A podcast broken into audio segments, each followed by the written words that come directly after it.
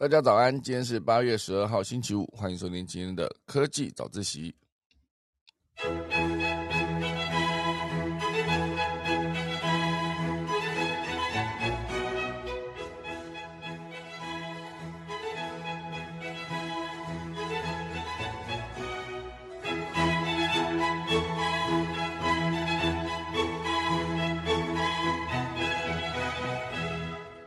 好的，今天科技早自习要跟大家分享第一则是迪士尼 Plus 现阶段呢，它的订阅户超越了 Netflix，正式成为串流霸主。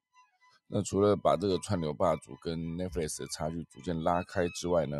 他们现阶段也在思考调涨费率这件事，哦，就看能不能透过比如说你如果不付费，就得多看广告这个方式，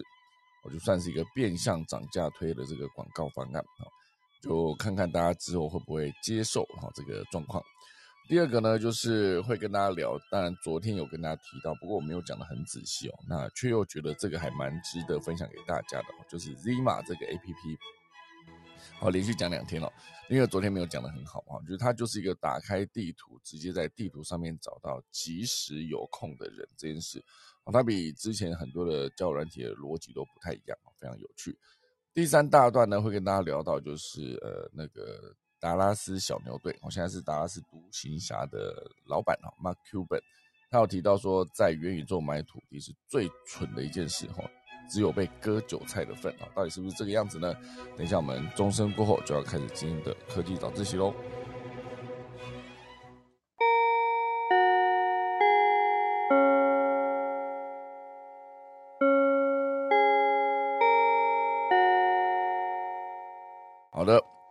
先先来跟大家分享几则比较短的消息哦。iPhone 十四即将上市，呃，分析师郭明奇分析这个售价呢可能会涨百分之十五哦，这个跟之前提的不太一样。之前说预期中是呃基本款不会涨价，好，但郭明奇常常就是猜测什么，应该说他推测的东西呢通常都会成真哈。所以还有另外一块有提到说红海也有望受惠。呃，红海是受惠 iPhone 十四涨价的厂商之一啊，毕竟就是红海精密也算是组装 iPhone 最重要的一个代工品牌，我觉得算是蛮厉害的。另外一个呢，会跟大家聊到就是伊隆马斯克之前有提到说他不会再卖特斯拉的股票，哎，结果他 现在又卖了哈，他卖了七百九十二万股，套现近七十亿美元。那套现这个七十亿美元之后，因为他之前也提到嘛，他要收购 Twitter，但为了筹措资金，之前已经是大卖八十四亿美元的特斯拉股份啊，现在又卖了七十亿美元的股份。到底为什么要卖这么多呢？因为他在五号啊，就是八月五号，已经先卖了三百三十万股特斯拉股票，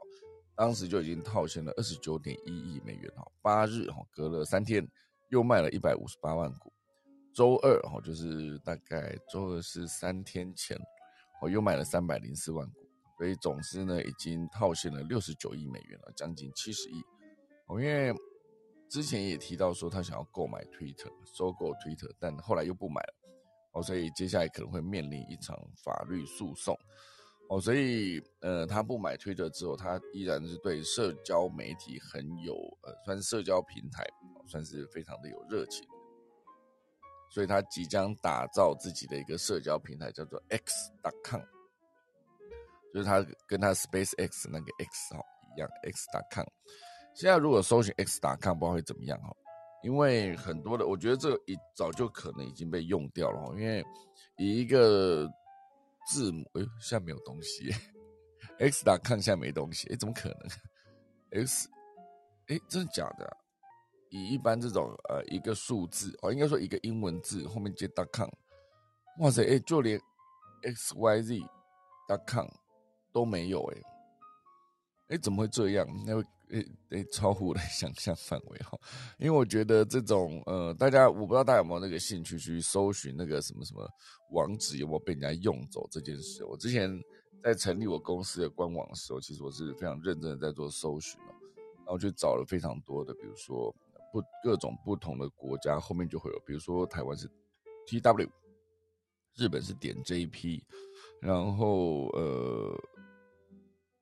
我那时候就在查有一个，因为我那时候想说要做内容嘛，我就找到一个土瓦鲁的账号，土瓦鲁的账号是点 TV 哦，所以听起来就很像是一个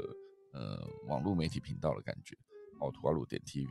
那段时间是非常认真在找什么字有被用中，现在显然打 x.com 是没有东西的，好神奇哦！我以为打 S 打看会有东西，而且如果伊隆马斯克现在已经有传出这个消息，或者他放话这个消息，会不会这个？赶快去注册这个账号，然后到时候就可以高价卖给伊隆马斯克呢？有没有可能？不确定，因为很多那种网址蟑螂都在做这种事，先把网址注册走，等你想要用这个网址的时候呢，就来跟他买当然，他们前期也必须投资啊，就必须把很多的字全部都把它呃包下来，然后直接把它买走，就。只能等待有一天，就其中一个网址需要被人家用的时候，他就卖出之后，可以来 cover 他之前花钱买的个。可是他如果今天买的是比较大公司，可能会用到，比如说苹果在图瓦鲁的官网，就是 apple.com.tv 哈。如果他在图瓦鲁要弄一个官网的话，哦，他就势必得要先，哎，我不知道是 apple.com.tv 到底有没有东西啊？我真的今天一直在做搜寻哦，apple 哦。一大康大 TV 哦，土蛙路的账号哦，哎，没有东西耶。Apple dot com dot TV 是一个呃 user center 哈，所以它哦，嗯，这跟苹果有关系吗？哎，这很好奇啊，还是就是 Apple 打 TV 哦，试试看。哎，我今天都一直在他面前做这个搜寻的工作，Apple 打 TV Apple 打 TV 是什么？哦，就是 Apple TV 啦。Apple 点 com 哎，不对，它是 Slash TV 哦，TV Home，这算是一个可以直接买到 Apple TV 的一个页面，然后上面有也有放了一些那个 HomePod Mini 啊，据说 HomePod Mini 会推推出新版更大台的，也不算更大台，就是比 HomePod Mini 大，就是跟之前第一代的 HomePod 一样大的一个概念。哦，哎，原来这个网站这么有趣哎！这个网站是 apple.com/slash tv-dash home，哦，所以它里面有很多的智慧家庭的东西，好，包括有一个感测器，然后有一个关于 security 的监视器，然后还有门铃哦，其实都可以直接做连接哦。所以这有一个，哎，这网站到底是哦，这是 Apple TV Home，我不知道这个台湾有没有这个网站，好奇怪哦。哦，所以总之呢，我知道。大家如果有兴趣哦，有有这个有一个 Apple TV，然后 dot com slash tw slash tv dash home 这一个，里面就有非常多关于配件哦，关于 Apple TV，然后关于那一个安全防护或是居家照明，甚至是居家监控等等，哦，全部都在这个里面。好好，那这就是今天关于 Apple 这个消息哦。那另外还有一块就是。哇，这个晶片大战这件事情讲起来会很久哈，所以算了，先跳过。还有一个就是，目前南韩有一个新的科技，我觉得蛮有趣的，就是研发了一款电子纹身，一眼就能监测你的心率变化。它的主打就是，你就算不买智慧手表，不管是不是三星的，不买智慧手表，也能追踪身体的状况。哦，因为觉得现代人呢，就是为了追求生活品质，就是包括健康管理也是非常重要的一环。哦，所以包括健康手表啦、健康手环这种穿戴式装置就应运而生。我之前真的是很不喜欢带一个穿戴式装置在身上，因为总觉得就是随时被监控的感觉。那种感觉跟你带了一个手机放在口袋里是不太一样哈。你一个手表戴在那边，感觉一个手铐的感觉哦，直接铐在那边。那之前之所以会去买，是因为我在自应该说 Facebook 那应该不是是 Face ID 解锁这件事情，男人会受不了。所以呃，当那个 iPhone 十，好，应该说十一以前啊没有这个功能，十二以后就有一个功能，就是你戴着口罩依然能够用 Face ID 解锁。十一是不行的，你才差两代也就不行，很过分哈。所以我那时候就是买了一只 Apple Watch，然后呃就可以及时使用手表联动的解锁功能。不用再因为戴着口罩拍不到整张脸就无法解锁，算是蛮方便的。而且也是从那段时间开始，就是认真的运动啊，每天希望能够把那个运动的圈圈补满，而比如说我自己定了一个每天运动运动三十分钟啦，然后每天要消耗五百卡路里等等这一些，好，所以这个即时监控就把它带在身上的一个穿戴式装置，算是一个你可以感觉好像对自己的健康更交代的过去的一个做法。但现在南韩呢，他们做的这个哦，它并不需要让你戴一个智慧手表或者健康手环，不用，它直接研发一款电子纹身的墨水。只要在皮肤涂上结合液态金属的粒子跟纳米碳管制作的特制墨水，墨水哦就能透过心电图感应机器来监测心率、血压或者是其他的生理数值变化。它是一个纹身哦，所以大家一定会想到几个点哦，对这个纹身对人体会有危害吗？或者这个隐忧是它到底能够维持多久呢？好，关于这一点哦，它的开发者叫做 Steve Park。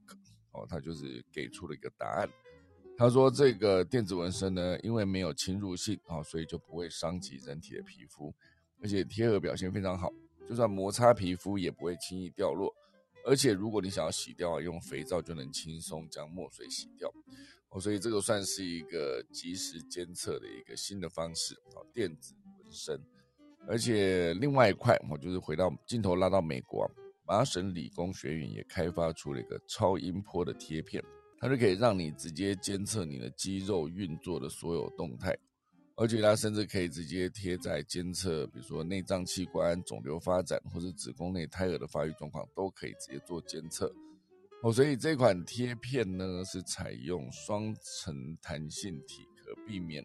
传导凝胶干掉，进而维持长时间的追踪监测。而且还有良好的附着力，哦，所以这一款在麻省理工学院研发的这个超音波贴片呢，跟刚才提到的南韩的这个电子纹身哦监测系统，都算是一个必须连接感测器才能进行生理数值的监控这个状况，哦，所以它是不是依然还是要带一个手表，还是又要把那个数据联动到手机上？那当然，这个研发团队的共同愿景都是希望未来能够打造一个无线传输的技术，让人们就算不穿戴任何配件，也不用亲自跑医院一趟，因为只要连上智慧装置，就能随时追踪身体器官的变化。我这件事情就是，我觉得，嗯，对于人类监控自己的健康，哦，这个现阶段是个显学了，越来越多人关注了嘛，好。哦，所以讲到健康呢，就是这边 直接串过来一个，我觉得讲起来好像是有点转的很硬哦，可是事实上好像也有一点关联。哦，就是大家常常在玩游戏的时候玩分秒必争，所以就憋尿，完全无法去上厕所。包括我在做科技早起也一样啊，常常不小心水喝太多，为了把整个小时的节目讲完了，就是一定要撑到讲完再去上厕所这样。所以呢，现在有一个 YouTuber 蛮有趣的。外国的 YouTuber 将马桶改造成电脑，我就成为全世界第一台有 RGB 灯光特效的电竞马桶。它提供所有玩家可以边上厕所 边玩游戏。我不知道大家对于厕所的这个理解跟想象是什么？它感觉是一个你可以带很多东西进去哈，可以带手机进去滑哈，或者你可以带电动机手就是手持着那个什么，你可以带 Switch 去玩。你可以带书去看看，带杂志去看，或者带带一个音乐机去听哦，都可以。因为厕所感觉就是一个相对很放松的一个场域哈。那现在就是有一个 YouTuber 啊，他叫做 Basically Homeless 啊，这一个片啊，他就做了一个改造各种电器哈，而且有一百四十三万订阅，非常厉害。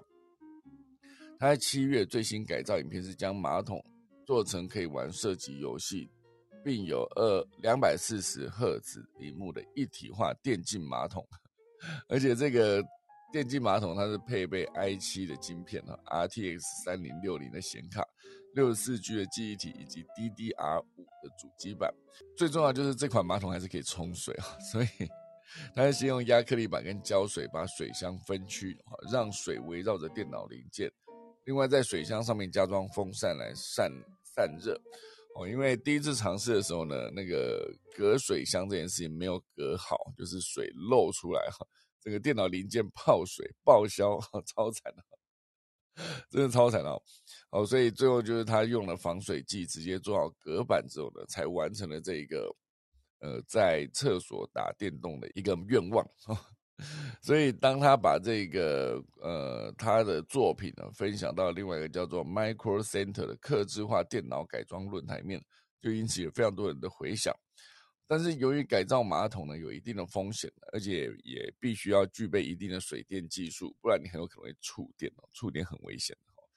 好，就是这个了，不知道大家对于这个 电竞马桶有什么感觉呢？如果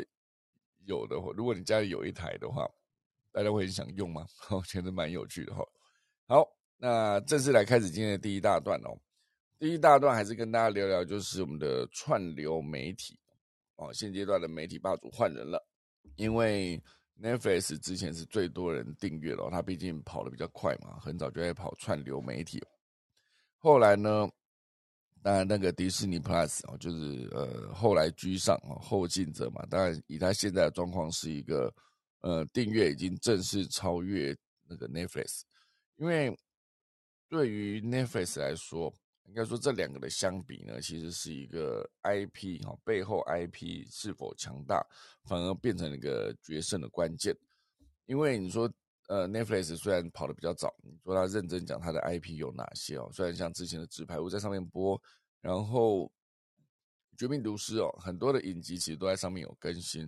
包括他在之后就是自己呃接手之，也不算接手，就是投资制作的影片。好，包括由于游戏大获成功之后，大家最终还是会去思考说 IP 的延续性，因为你说由于游戏它就是单点式的绽放，然后就红了以后，之后要是没有推出更好的续集，啊，或是没有根据这个角色，然后直接去想其他的影影音的内容，它就无法成为一个完整的 IP 啊，顶多只能说它是一个成功的影集。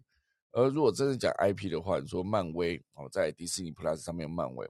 它其实真的就是一个可以让它里面的所有英雄角色呢，互相到每一个作品里面去串门子的一个做法。你说之前的呃，从二零零七还零八年那时候钢铁人第一集，那一路播到二零一九年的复仇者联盟四哈，播完二零一九吗？还是二零二零啊？总之就是《复仇者联盟》播完了这二十几集哦，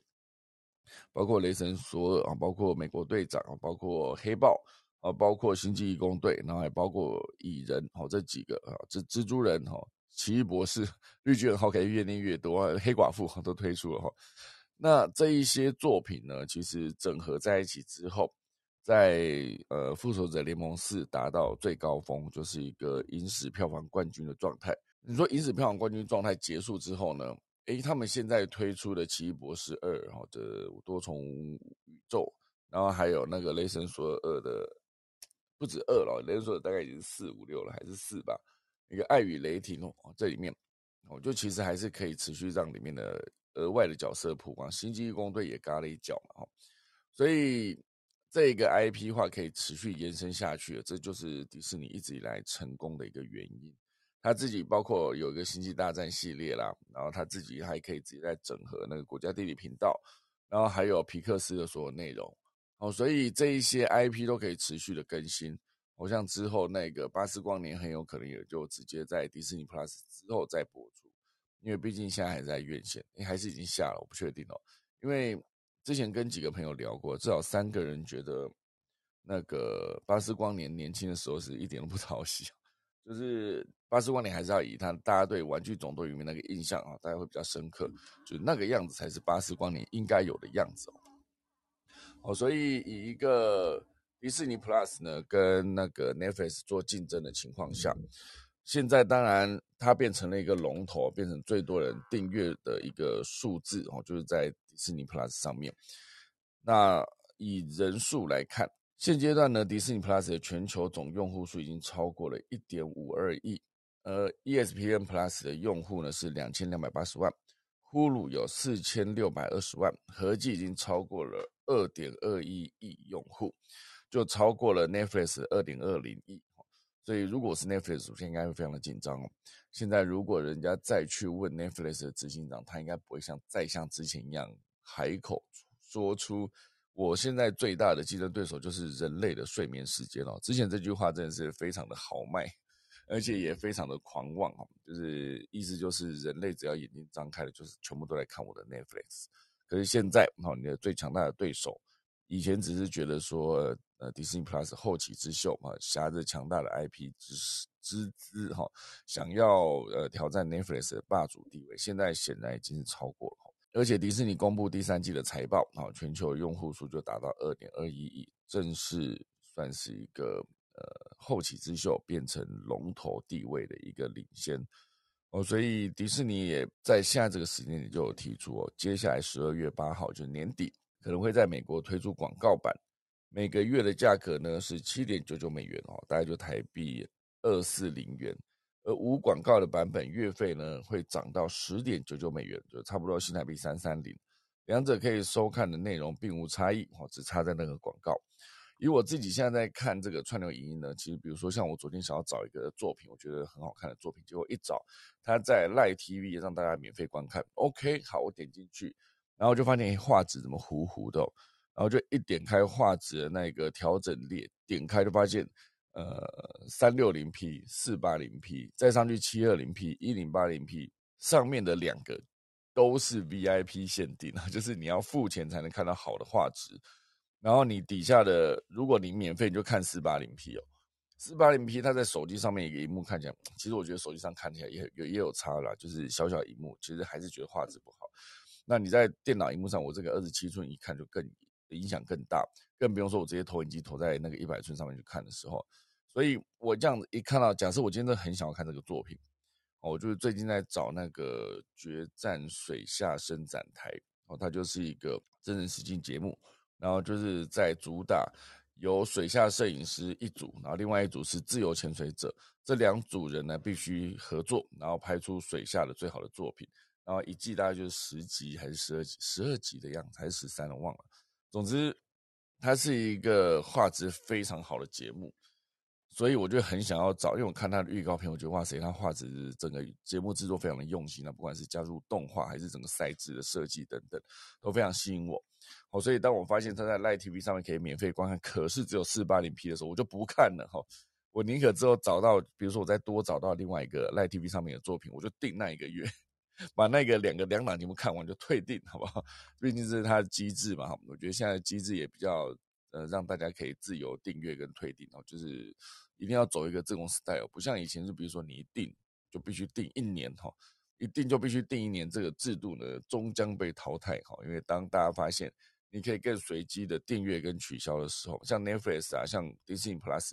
都有这个机会啊，应该说都有这个机制，好让你可以在一个月内就退订哦，下一个月就是每个月去做更新的那个订阅条款。所以我觉得以这个好的作品还是得要有好的画质这个前提下。我是会愿意去付费的，因为他让你免费看，当然也是其中一种。因为有一些作品，就是觉得好像画质没有太好也无所谓，就是把那个剧情大概看一看，你可以接受，看完就好了。可是有些作品真的拍的很好的时候，你就真的很想要看很好的画质。好，这个概念会有点像是哦，之前诺兰的作品那些电影呢，就是 IMAX 拍的，你就很想要去看 IMAX。你去看，呃，虽然地心引力不是啊，是那个星际效应那时候。就觉得哦，一定要去看 IMAX，我觉得看了以后就觉得哦，值得，好不好？所以或者是你就是要去看大荧幕，真正的大荧幕，看起来才会觉得过瘾，因为它是逻辑上来说，真的就是否这么大的荧幕来看。包括那时候的《捍卫战士二》哈，也是汤姆克鲁斯也特别强调，就是我这个绝对不是让你在家里看那个小荧幕了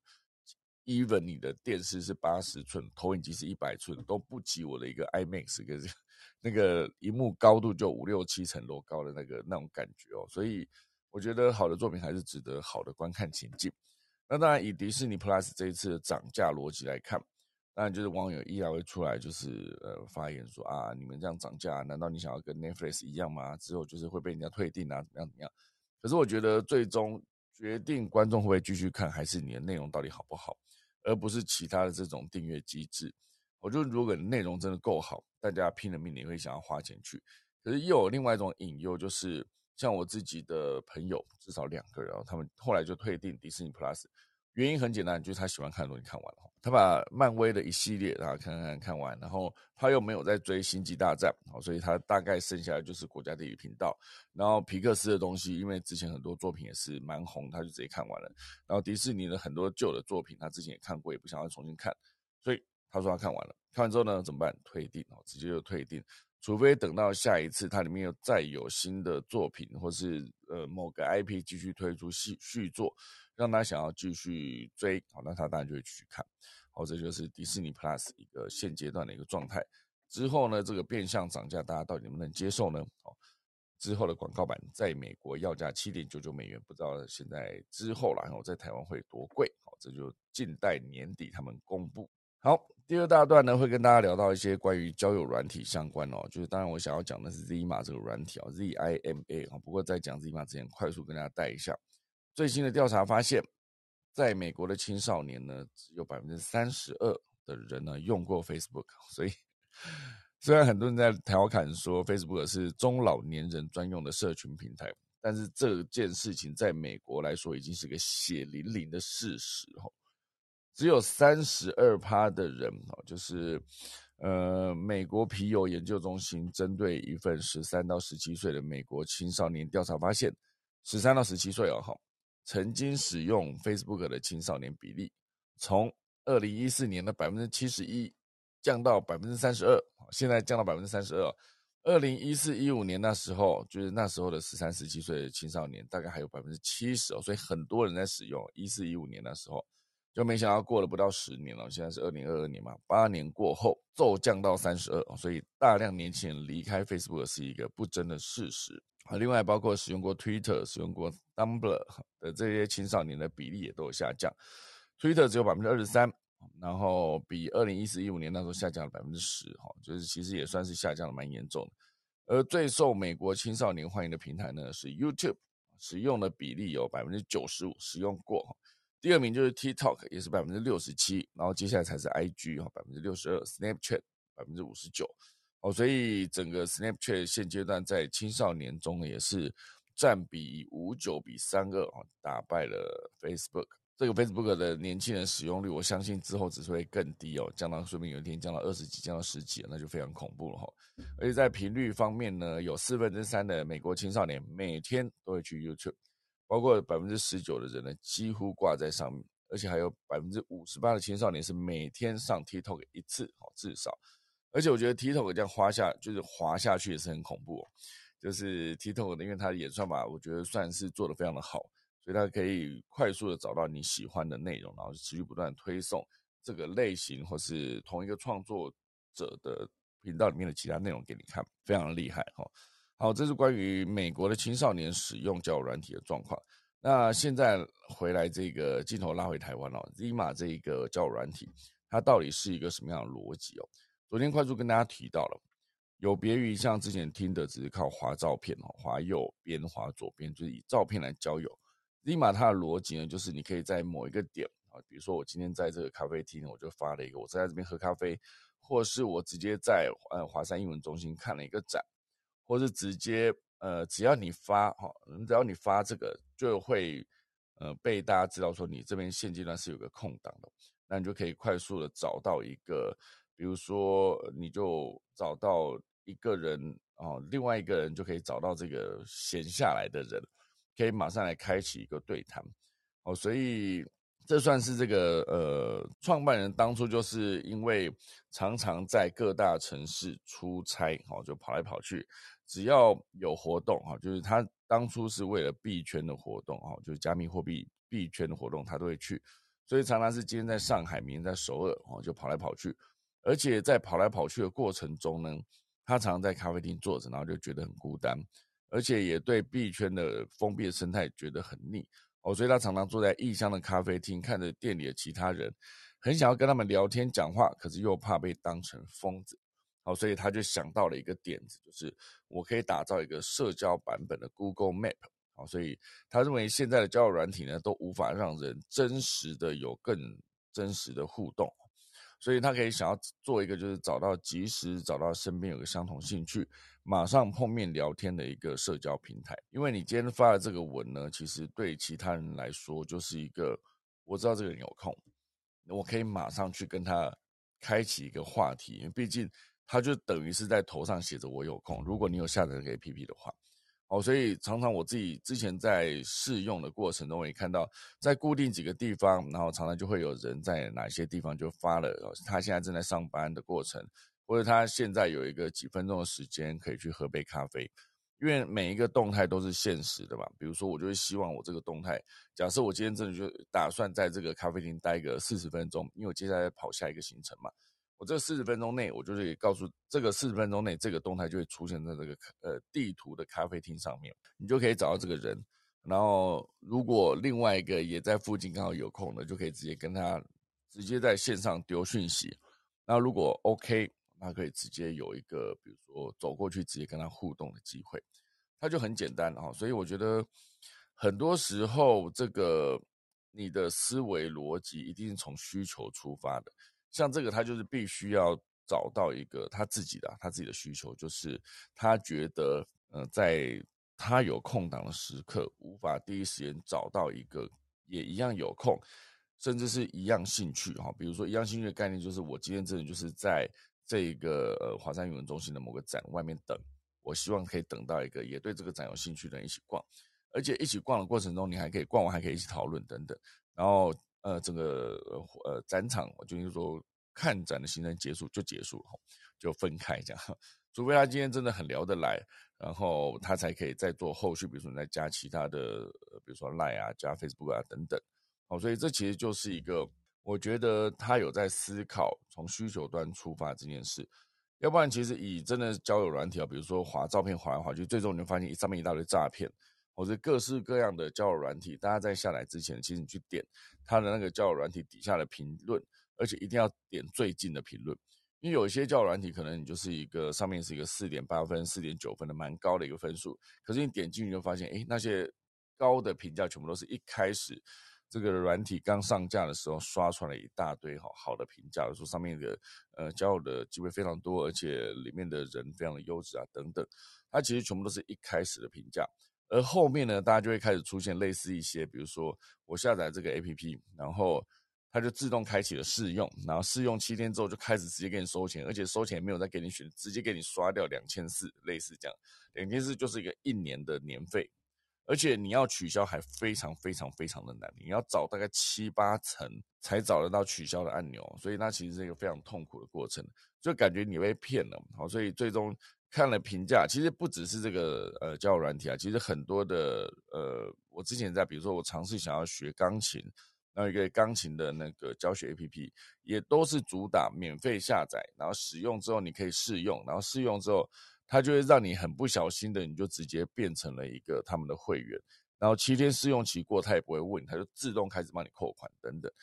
哦，所以呃，在 key 任何的呃那个信用卡卡号之前呢，一定要去思考到这个点，或是在下载 APP 之前，你就可以先去看这个到底是不是骗人的。如果是骗人的，就不要去下载，因为下载下去很有可能你的钱就这样喷掉了，很可惜哈。那当然，回到这个 Z 码这个，它毕竟讲的是一个地图嘛，好，所以它在地图上面，你只要发越多的文呢，你就可以有一个虚拟的宠物。那这个虚拟宠物就是会呃从一颗蛋开始慢慢慢长长出手脚头，然后就每个人长得不一样，然后就可以有一个养虚拟宠物的概念，甚至你还可以直接在 OpenSea 上面买虚宝，然后直接汇入 Z 码的账号，所以就可以直接。比如说，你这个虚宝可以直接用在你的虚拟宠物身上。那毕竟这个是一个呃，算是地图嘛，它是一个地图的服务，所以它也可以基本上可以存在多重宇宙。所以这个团队呢，接下来规划跟品牌合造合作打造这个主题地图。首个合作对象呢，就是时尚媒体 L 的一个平行宇宙，叫做 Lverse。这 Lverse 呢，会以另一个地图模式出现在 Z 码上面。在这个平行宇宙内呢，就可以看到 L 精选的酒吧、展览、餐厅等等，让这个宇宙成为 L 与品牌用户互动的地方。整个十月份呢，也会规划跟台北志呃的台北的同志游行合作。哦，所以这其实概念上就是一个交友就是品味的筛选。所以这一句话讲的非常的好，你会就是呃近朱者赤，近墨者黑嘛。就是物以类聚了哈，应该是这样讲，物以类聚。好，所以这个之所以会认识 Zima 这个 App 呢，其实真的就是像我刚刚提的这个时尚媒体 L 因为毕竟我现在有个同学在 L 当嗯非常高阶的主管哦，他就是当初最早跟我提到这个点子的时候，我就觉得哦好酷哦，也是在那个时候就认识了 Zima 这个软体。那我自己现阶段是搬回了桃园哦，所以我不确定 Zima 在桃园还有没有人在使用，因为毕竟当初在使用的是台北的人比较多不然我现在就来点开来看一下它到底现阶段是有多少人哈。因为这个 A P P 我觉得它设计是蛮漂亮的，而且蛮直觉的。大家如果有兴趣的话，我现在看一下，在桃园哦有一个哇，桃园在距离我大概呃。呃，距离我大概三公里内，哈，有一个发了早，哈，早安，哈，然后还有早登呢，还有一个人写了一个八月十二号，哦，就这样，所以还蛮好玩的。在桃园确实是有，哈，只是比较少，因为以一个整个密集程度来看，哈，台北真的是多到不行哦，非常多人在用，哦，所以大家如果有兴趣的话，就下载一下 ZIMA。不是广告啦，只是我觉得这个点子蛮有趣的。那当然，所有的服务都是需要越多的人在上面使用，才算是越完整嘛。如果一个软体上面没有人用，那岂不是很惨嘛？好，好，就是今天的第二大段分享给大家的这个呃，用地图交友新的 A P P Zima。好，第三大段呢会跟大家聊到，就是有一个大佬，大佬说在元宇宙买。买那个元在元宇宙上面买土地是最蠢的一件事。这个呢是 Mark Cuban 哈，他是以前当然现在也是哈，就达拉斯小牛队改名叫达拉斯独行侠队之后，他就是个老板哦。当初就是他哈，就是呃力排众议，找了 Nowitzki 来好，然后打了几年，一开始还被认为是一个水货，就是常常的欧洲常人在那个时候还无法。第一时间证明自己的能力，而且他很高，也不打内线，在那边投三分线的一个球员了。后来事实证明，变成一个名人堂等级的球员了，然后也确实是拿过了冠军。哦，在呃二零一二吧，有点忘了，就是凭一己之力，哈，就带队打进了单核打进了 NBA 的总决赛，拿下了冠军，非常不容易哦。好，所以总之那个达拉斯独行侠队啊，现在当然是那个卢卡东契奇是最红的。动七七零七七哦，只是他越长越胖，大家可以去关注一下。总之呢，这个球队的老板 Mark Cuban 哦，他就是接受 YouTube 频道哦，就是有一个叫做 Altcoin Daily，他就聊到购买元宇宙土地这件事情。他觉得购买这个虚拟房地产不会言表示哈，这是史上最蠢的一件事。理由是现实世界土地资源有限。所以你的房地产有保值的能力，啊，保值甚至还有增值的增值的能力。但是虚拟世界的土地会无限扩展，哈，所以根本没有投资价值，哈。哎，他讲这个出发点是对的，哈。最近我常常看很多在元宇宙炒地炒房的时候，比如说那时候看到 A，我们有一个元宇宙，它的地图的模型啊，应该是这样讲，他参考的模型就台北市，哈。所以台北市在那个虚拟的台北市的地图里面，那一个元宇宙地图里面也一样有一个新一区，有个一零一，然后在那周边的地也是炒得非常的高，而其他地方就非常的低啊，没什么人要买。好，所以我觉得当他今天在思考说，如果你要买元宇宙的房地产，因为虚拟世界的土地是无限扩张，你可以直接动不动就再再造一个台北市，有第二个台北市，第三个台北市，哦，所以会有一大堆，只是差别在于。这个台北市有林俊杰又有周杰伦，那下一个台北市没有哈，所以你就会觉得哦，那这个也许这个有这些明星加持的地方就会比较贵，这点算是比较合理一些。可是它无论如何跟真实世界的土地有限这件事情还是背道而驰的哈。当然，这个 Mark Cuban 呢，他自己本身也是无聊猿哦，就是 B A Y C 的母公司哦，Yoga Labs 的投资人啊，所以他来讲区块链技术这件事情，他并不陌生。而且这个 Yoga Labs 元宇宙出售虚拟土地，引发疯狂抢购，当时也是进账了三亿美元的以太币哈。所以从呃二零二一年，应该说从对二零二一年啊十一月那时候，Facebook 正式改名叫做 Meta 之后，就兴起了元宇宙的炒房热。二零二一年呢，四大元宇宙平台啊，Sandbox、Decentraland 这几个地方哈，数位房地产的总额销售达到五点零一亿。美元哈，非常的高，但是从价格走势来看呢，虚拟房地产的泡沫可能随时破灭。呃，因为根据 We Meta 的数据表示，截至八月七号，因为现在八月十二了嘛，好，上礼拜元宇宙平台 Decentraland 的代售虚拟房地产物件平均售价为一四三八五，哈，一万四千三百八十美元，与二零二一年十一月的三万七千比起来啊，跌幅已经高达六十一帕了。所以我觉得以这个最核心的逻辑来看。虚拟世界的土地可以无限的增值哦，它个这个就跟呃真实世界的土地有限这件事情是相违背的。本来还想要再跟大家多分享一个，就是那个以台北市来看哈，就是呃天龙国出走潮家具哈，里面就有很多人离开，然后很多就是比如说他们离开，比如说离开台北市都搬去哪里呢？是不是都跟我一样？搬到桃园吼不一样哈，所以时间来不及了，就无法跟大家分享。当然，这个很好的例子证明，就是真实世界的土地有限这件事。好，接下来跟大家分享农民历吧。今天是二零二二年的八月十二号，也就是七月十五号，中元节。好，今天是中元节，中元普渡。呃，生命诞辰是中元地官圣诞。好，今天是依然是立秋，一逆定蒙纳采，祭祀祈福，修道动土，上梁破土安葬，祭嫁娶开市。好，所以。中元节、中元普渡当天，不要嫁人，也不要开市。好，就是今天的 农民历提供给大家，准备来打下个钟喽。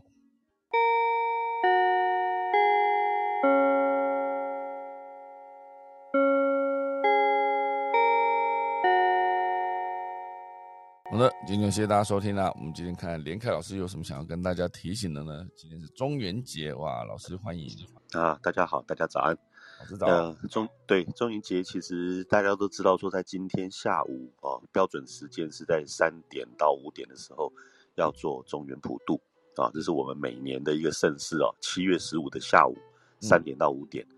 那我之前有跟大家聊过，就是说在对我们都不认识的这些好兄弟，都要做这些呃共识的这这样的一种施呃，我们讲说施舍的外方这样的一个行为，这样的一个动作。这样的一个民俗，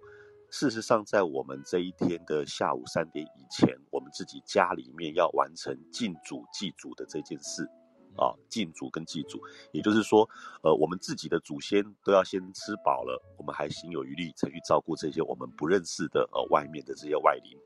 所以，其实中原普渡它基本上是一个我们讲说普渡众生，但是自己家里的先人要先把它喂饱，哦，所以。如果说呃知道这个观念之后，我们今天之前都还没有敬奉祖先的朋友啊，可能要在今天的中午大概最晚这个十三点哦下午的一点以前，大概要完成这个祭祖的这种动作，你才来得及在下午三点到五点的时候去做这个普世外方哦中原普渡的这样的一个仪式。嗯，那另外就是我们所有的拜拜，所有的民俗拜拜当中，都可以求。包括今天是中原赦罪地官大帝的万寿哦，也就是舜帝尧舜禹的舜帝的万寿哦。我过之前也跟大家讲过二十四孝之首哦，就是今天的中元七月十五的这个万寿，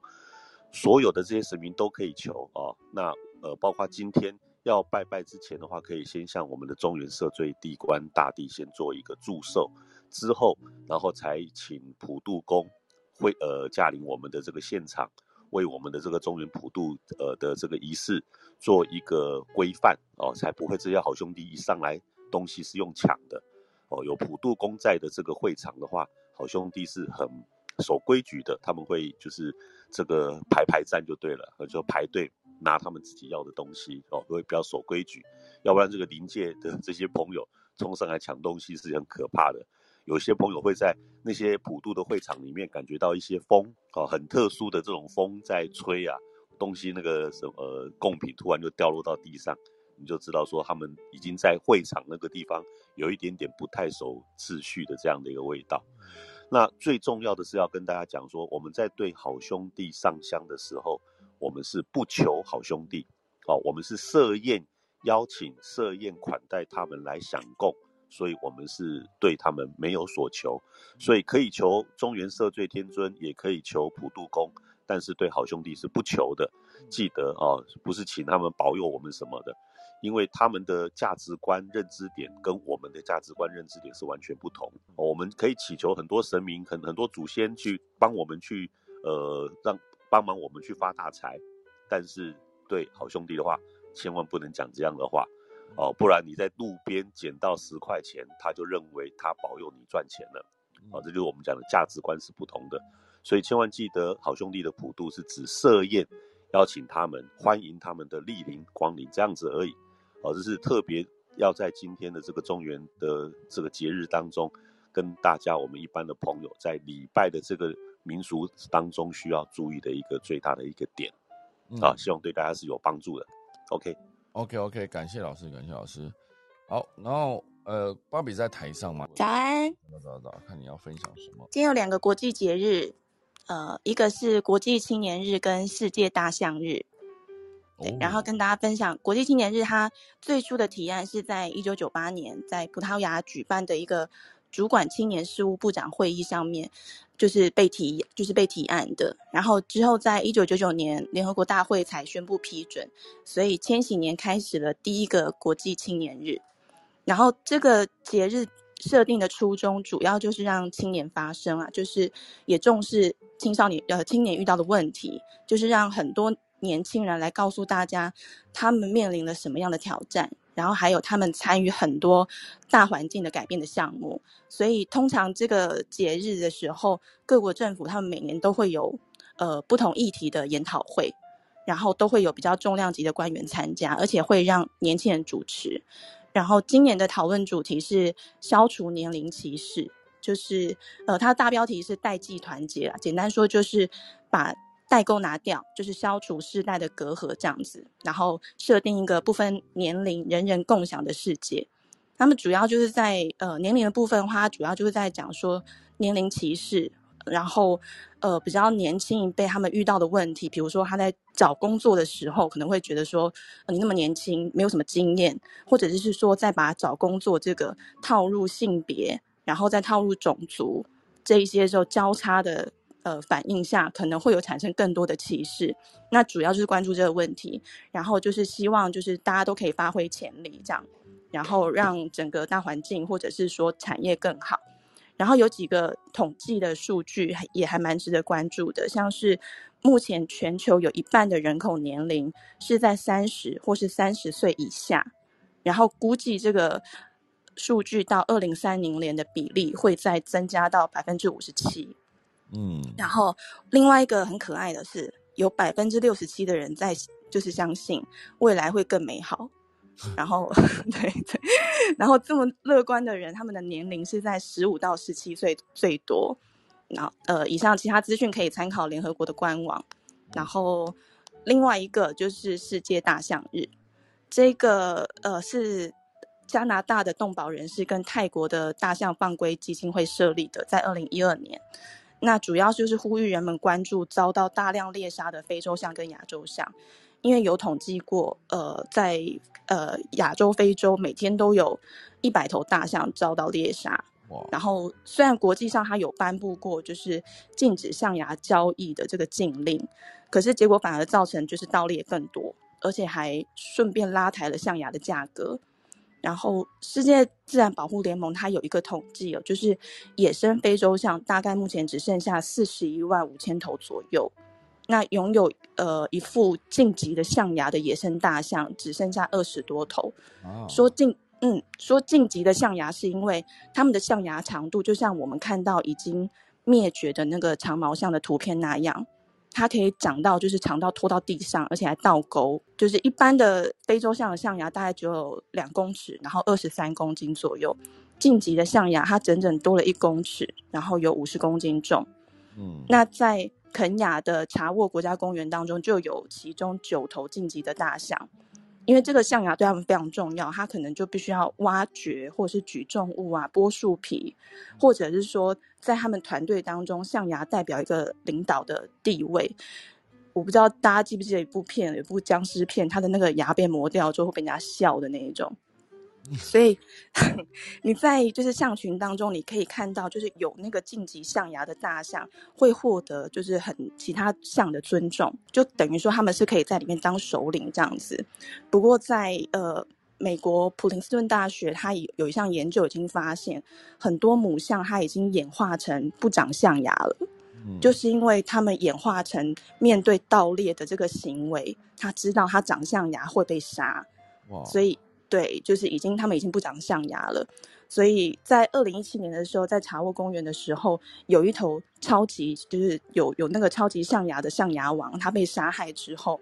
环保人士就开始就是加强地面跟空中检测的措施，就是希望可以监测这些状况，然后可以保护它们，因为这些基因是必须被保留的，维持生物的多样性，然后让它们可以繁殖就非常重要。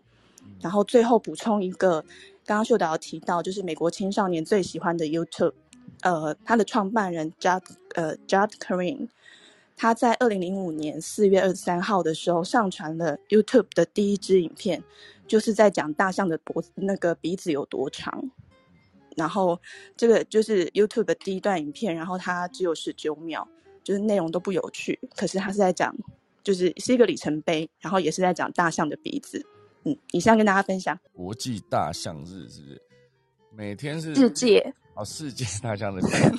还是宇宙，还是霹雳？哈，总之它就是 世界大象日，就每天有一百头大象消失就对了。对啊，在非洲跟亚洲就是会遭到猎杀。哇，就是想起来是蛮恐怖的，这种感觉无感，原本人没有讲出一个数字都无感，可就像那个。呃，亚马逊的雨林呢，每每天是几座足球场的那边消失，听起来就觉得很可怕。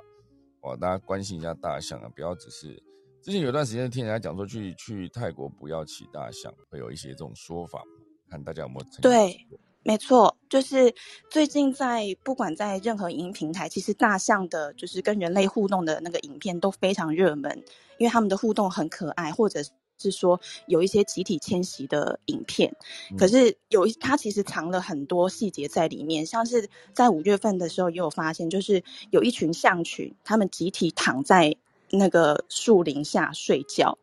那个照片就大家觉得很可爱，可是其实是因为，因为他们大象呃，他们体体重比较重嘛，所以他们一定会靠着东西睡。或是土丘或是树干睡觉，它才可以在危险的时候用最短的时间站起来。他们如果躺着，整个就是躺平睡觉的话，表示他们已经体力透支了，就是不知道他们经历了什么。对，所以其实有些这些影片，它其实有藏着一些他有可能被虐待，或者是说他不知道怎么样被消耗的一些讯息。对，嗯，哎，之前长颈鹿睡觉也是站着睡啊。然后我之前好听过另外一个是什么？呃，有一个。是一个熊还是什么？它就是有一个动作，看起来是很可爱，可是事实上它在焦虑症的一个一个一个一个症状。对，看起来很可爱啦。不会熊吗？忘记是哪一个动物了，还是狮子？然后我忘记了，反正它就是一个看起来这是一个很萌的一个姿势，可是事实上那是它焦虑症的一个表现。我查到再跟大家说，好不好？这一时间想不起来。好了，我们感谢郭巴比今天带来的世界大象日啊，也感谢今天的连凯老师提供我的下午三点拜拜的不算诀窍，就是下午拜拜的注意事项，好不好？今天就礼拜五，然后现在就先准备来打下课钟喽。